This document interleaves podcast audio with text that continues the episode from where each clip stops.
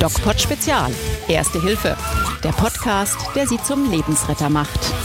Präsentiert vom Medic Center Nürnberg.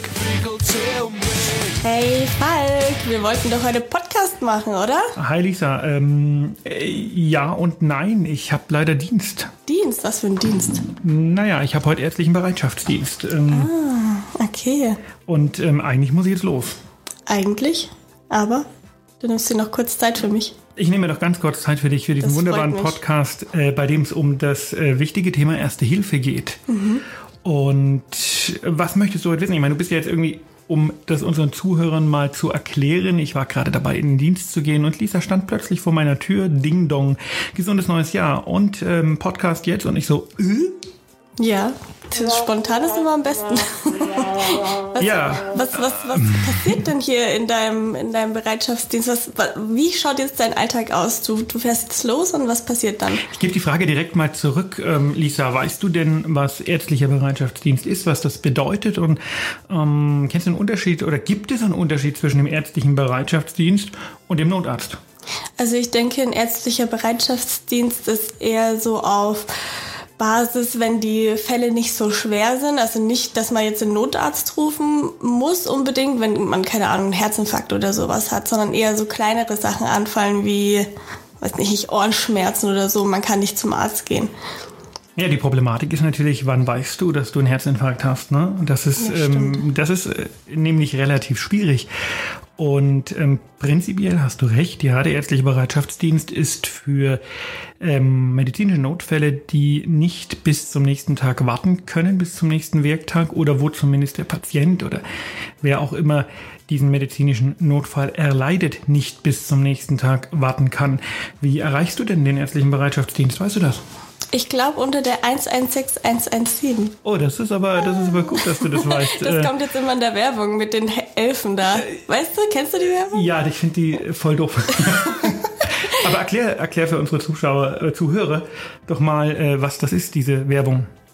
Äh, da, da fliegen die Elfen so hoch. Ich weiß es auch nicht mehr. Ich habe die schon einen Monat nicht mehr gesehen, glaube ich. Und dann die helfenden Elfen irgendwie so 116117.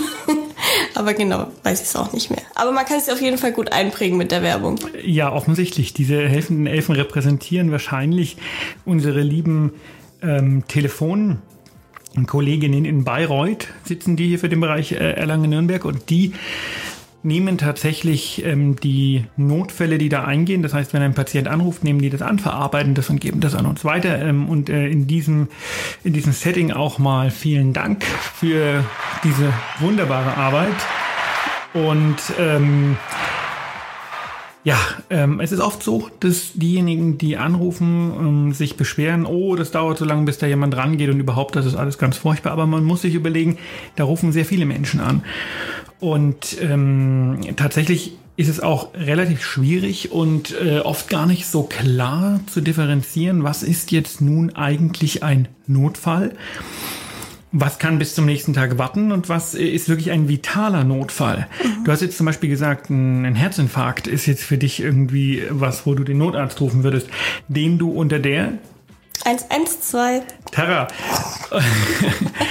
und äh, auch da kommt nicht immer der Notarzt. Auch da sitzen wieder ähm, Menschen an einer Leitstelle und schauen anhand des Beschwerdebilds, ob das jetzt was äh, vital bedrohliches ist oder eher nicht.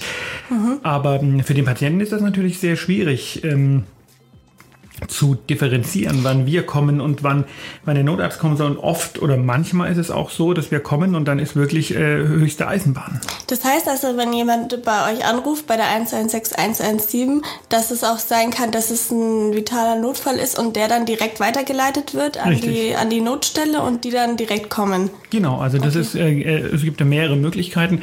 Entweder man kann so einen Patienten zu Hause therapieren, weil er zum Beispiel einen Harn- Harnwegsinfekt hat oder Rückenschmerzen oder ähm, man weist den Patienten ins Krankenhaus ein. Oder man ruft sofort äh, Rettungsdienst und Notarzt, weil die, das Krankheitsbild äh, sich so verschlechtert hat oder doch anfänglich so schlimm war und vom ähm, Patienten oder von Angehörigen nicht als solches interpretiert, dass äh, eine vitale Bedrohung besteht. Das heißt, dass äh, man in Sorge sein muss, dass ein Transport ins Krankenhaus äh, tödlich äh, endet oder die Erkrankung zumindest deutlich verschlimmert. Lisa, hast du denn schon mal den ärztlichen Bereitschaftsdienst gebraucht? Hast du irgendwann schon mal gerufen oder so? Tatsächlich ja. Okay. Ähm, Deswegen weißt du auch so viel darüber. ja, das ist noch gar nicht so lange her, es war vor zwei Monaten. Allerdings konnte mir da keiner helfen. Was hattest du denn? Ich hatte eine Blasenentzündung, eine ziemlich schlimme. Das sollte und eigentlich einfach zu behandeln sein. Eigentlich ja. Und ich habe da die 116, 117 gerufen in der Nacht um vier. Ich weiß nicht, wie es da ist. Sind die da erreichbar? Ja, selbstverständlich. Eigentlich ja, aber da war niemand im Einsatz. Das geht eigentlich gar nicht. Also das ist ein, da ist immer jemand da. Immer. Immer. Aber bei mir war keiner da. Kam keiner oder was wurde, wie, wie, wie hat sich das, wie, wie war wir das? Haben, ähm, also ich bin halt rangegangen, mit dem kurz gesprochen, der an der Leitstelle saß und der hat dann gesagt, dass momentan niemand im Einsatz ist, bis morgen früh um sechs. Ich weiß nicht, vielleicht ist da irgendjemand ausgefallen, ich weiß es nicht. Das ist gut möglich, weil sowas gibt es normalerweise nicht. Ja, auf jeden Fall ist niemand gekommen, mir konnte niemand helfen, da musste ich natürlich ins Krankenhaus fahren, weil ich auch jetzt kein Notfall war. Und deswegen, ja, aber irgendwie brauchte ich halt Hilfe in irgendeiner Form. Und es war Samstag nachts und der erste macht halt wieder am Montag auf, der erste Arzt. Deswegen, ja, musste ich dann dahin. Deswegen habe ich bisher noch keine so gute Erfahrung damit gemacht. Okay, wenn du es nochmal brauchst, wird sich das ändern, weil normalerweise sind wir natürlich immer äh, bereit und immer da und helfen, wo wir können. Lisa, wir haben uns dieses Jahr vorgenommen, die ähm, Zuhörer äh, tiefer und mehr in die Welt der Notfallmedizin und ähm, Erste Hilfe einzuweihen. Wir werden ähm, ganz viele Podcasts einmal wöchentlich zum Thema ähm, Laien-Erste Hilfe machen. Und ähm, wenn ihr denn Ideen habt wenn ihr Dinge habt, die euch interessieren, wenn ihr irgendwas erlebt habt oder zum Thema Erste Hilfe gerne wissen möchtet, dann schreibt uns doch bei ähm, Instagram oder auch bei Facebook. Ähm, wir heißen dort der DocPod. Das ist die Hauptsendung mit Pablo und unser kleiner Spin-off mit Lisa. Und ähm, ja, dann werden wir da eine Sendung draus machen, ohne jeden Zweifel. Ja, und ich hoffe, ihr seid gut ins neue Jahr gekommen. Ich werde jetzt in meinen Dienst gehen und ähm, wir, Lisa, sind bald im Radio zu hören. Ja, genau. Bei Radio Energy. Cool. Und da freuen wir uns schon drauf. Und ich hoffe, ihr hört uns mal. Und hört uns dann. Also, ihr hört uns und. Dann und mal. Bis zum nächsten Mal. Bleibt gesund und geht achtsam mit euch um. Mehr bei uns im Netz auf nordbayern.de.